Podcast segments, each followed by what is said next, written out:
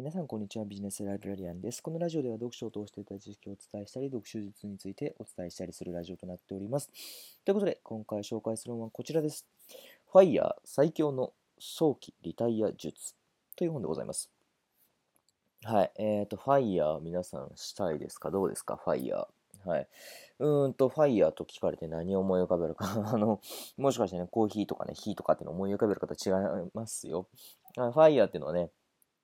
えっ、ー、と、 financial、えー、 independent retire early ということで、それらの略でね、まあ、簡単に言うと、うんと、早期リタイアですね。先ほども言いましたけど、早期リタイアです。はい。経済的自立をして、早期リタイアをしましょう、まあ、しますっていうような、そんなね、考え方のことをね、 FIRE と言いますけども、まあ、皆さん、早期リタイアしたいでしょうか？どうでしょうか？はい。うんと、早期リタイアしたい方、いらたくさんいらっしゃるかと思いますけども、私もね、はい、もうできればね、早めにね、もう早期リタイアしたいです。早めにね、うんと仕事をもうやらない生活にして、仕事にね、縛られない生活にして、まあね、あのー、長期的にね、自由をね、得られればね、すごくね、いいことなんじゃないかなというふうに思いながら、えっ、ー、と、日々ね、ちょっと頑張って努力はしているわけなんですけども、うんと、そんな早期リタイアをするために、じゃあどうしていったらいいのかっていうことについてね、はい、そんなことで今日はね、お話をしていけたらいいなというふうに思います。はい、早めにね、えっ、ー、と、経済的自立をして、えっ、ー、と、なんだ、自由なね、えー、人生をね、皆さんで手に入れられるように、はい、ぜひ最後まで話を聞いていってみてください。ということで、ね、話をさせてもらいたいと思うんですけども、えっ、ー、と、ファイヤーのコツは何があるかと言いますと、まあ、主に3つですね。やるべきことは、やるべきこと、やるべきことだったらもう2つなんですけども、えっ、ー、と、まあ、考え方も含めて、まあ、3つお伝えをしたいと思います。1つ目は、えー、考え方についてですけども、欠乏マインド。マインドですね。はい、マインドの作り方です。はい、2つ目は、えー、支出を抑えましょう。3つはね、3つ目は投資をしましょうっていう話です。少しね、具体的に話をしていきたいなと思いますので、うんと、あ、もうそんなこと分かっとるわっていうふうに思われる方も、あの、ぜひね、聞いててもらえたらと思います。はい。まず最初に欠乏マインドですけども、どんなことかというと、えっ、ー、と、まあ、最悪ね、人間って、うんと、一日飲まず食わずでもね、生きられるんですよね。はい。でもっと言うと、一日一食食べれば、うんと、人って普通にずっと延々とね、生き続けることができるんですよ。はい。なので、まあ、そんなような感じで、最悪のことを想定して、うんと、できる限り最小限のね、消費で生きていくことが、欠乏マインドと言いますけども、欠乏している欠乏ですね。はい。あの、なので、えっ、ー、と、欠乏している状態で、できるだけ自分が支出をしない状況、消費をしない状況で、え、ー、と、生活をしていくってことが大事になりますね。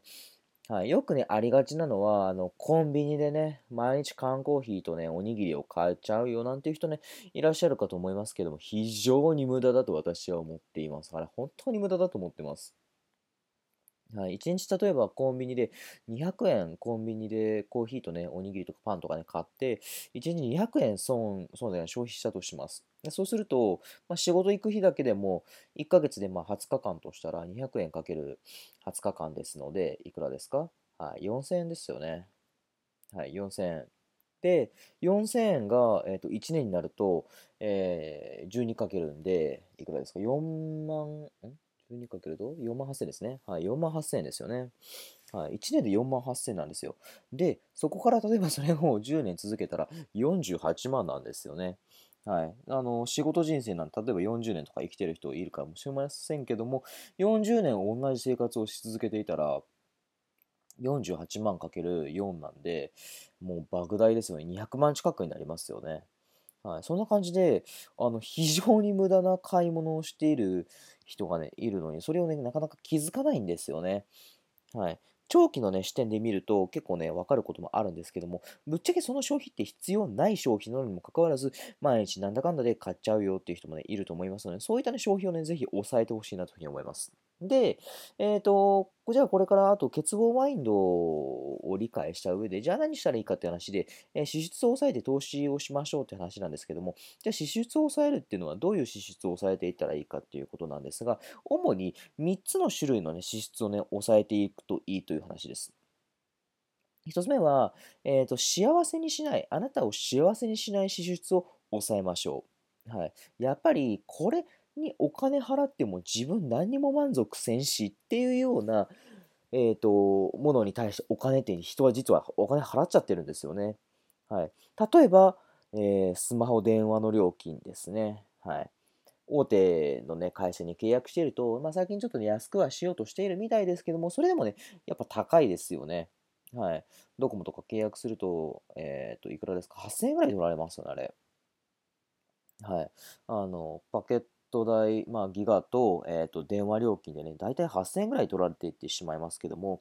私はもうずっと LINE モバイルにしていますけども、LINE モバイルめちゃめちゃ快適ですからね、はい。もう全然、あの、なんだ、通信の滞りもなく、はい。あの、すごく快適に利用することができています。本当におすすめです。LINE モバイルすごくいいですので、ぜひ興味ある方見てみてください。はい。そんなね、格安 SIM にすると、私は毎月3000円ぐらいですかね。はい。一時安い時とか500円ぐらいでね、収まってましたよ。ひどいですよね。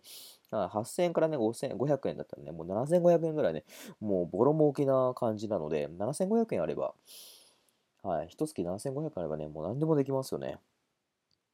なので、まあそんなことね、考えながらね、電話の料金とかね、もう必要ない、幸せにならないね、お金の出費なのでやめてくださいね。はい、あとはね、あの、これ本当に思うんじゃないかなと思いますけど、ATM の手数料、ATM の手数料、これ本当にやめた方がいいですよ。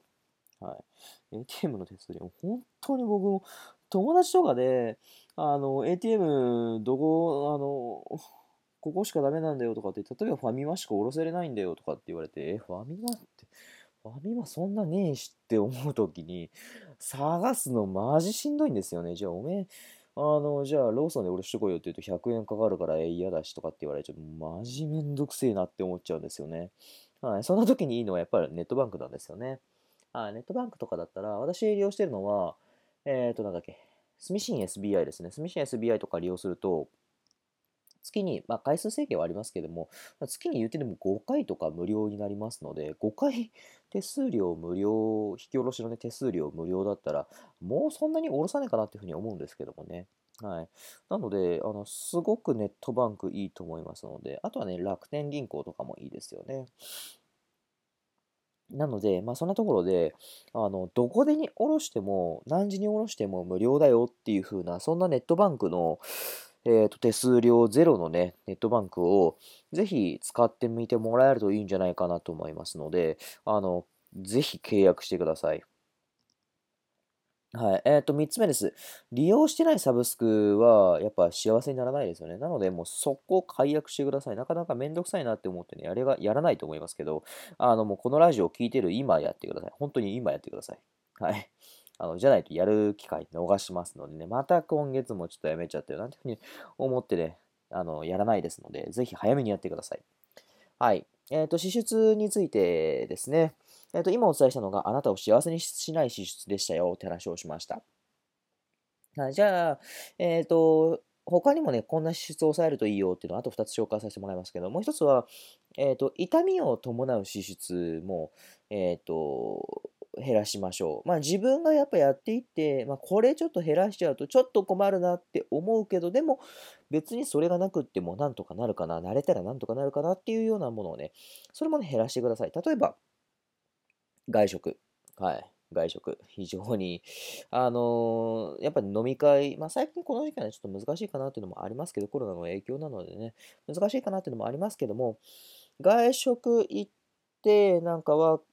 楽しむのも一つ楽しいかもしれないですけど、それを減らすことによって、かなりなね、はい、あの金額をね、減らすことができるんだよってことも知っておいてください。例えば、えっ、ー、と、1次会でね、3000円払ったよ。2次会で2000円払ったよ。5000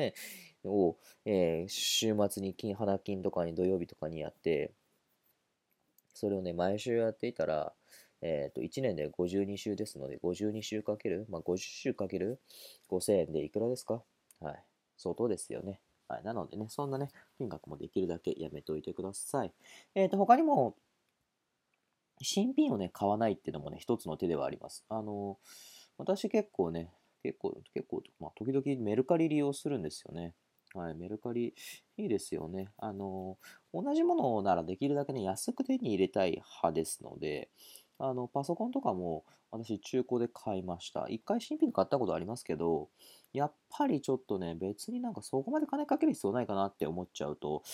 新品よりね、中古の方がいいなってね、思うこともね、あるんですよね。なので、そんなね、あの、選択の仕方もありだと思います。はい、そんなね、痛みをね、ちょっとね、あの、伴うけども、まあ、それでもね、まあ、なんとかなるよっていうような支出はぜひ減らしていきましょう。最後です。こんな支出を減らしましょう。どんな支出かと言いますと、えー、固定費を減らしましょう。固定費です。はい、例えば、えー、交通費、できるだけね、はい、あの安くできるようなものを選んでください。例えば、うんと、すごく高い車は、まあ、高級車とかですね、外車とか乗っていると、BM とかね、ベンツが乗っていると、廃屋入れないといけないようなっていうふうになると、やっぱしんどいですよね。はい。できるだけやっぱりね、安く収めたいなっていう風な人はね、やっぱそういうのはね、選択すべきじゃないですので、特にファイヤーしたいなっていう風にはね、そんなのはね、選択すべきではないので、あのー、速攻変えてください。ハイブリッド種にね、はい、変えてください。はい、交通費とかもそうですし、あとはね、保険料、これもね、非常に無駄ですよね。保険料、保険料、あの、生命保険ですね。生命保険。生命保険はね、もう本当に無駄ですからね、あの、気をつけてください。生命保険の代わりになるものが、あの、代わりじゃない、代わりじゃないけども、まあ、万が一ね、あの、癌とかになって、じゃあどうしたらいいんだよっていうふうになるとありますけども、高額療養制度っていうね、あの、国からのね、えっ、ー、と、正式なね、はい、うんと、なんだ、制度が、補助制度がありますので、そんなのもね、参考にしてもらうといいですよ。覚えておいてください。はい、ということでね、えー、支出を抑えましょうって話をさせてもらいました。そんなところでね、細かい支出ですけども、あのー、長期的に見ると結構大きくなるよっていう支出ね、結構ありましたよね。はい、コンビニでの買い物もそうですし、えー、電話料金もそうですし、ATM の手数料もそうですし、サブスクもそうですし、まあ、そのところでね、あの長期的に見るとやっぱね、すっごいかかってくるよっていう支出はできるだけ早めにね、なしにしていけれるようにしていきましょう。できるだけもう本当に今、今、はい、今、えっ、ー、と、ぜひ、例えばね、銀行口座、ネットバンクないよって方はね、えー、住信 SBI 調べてください。サファリで調べて、速攻でね、調べて、あの、えっ、ー、と、なんだ、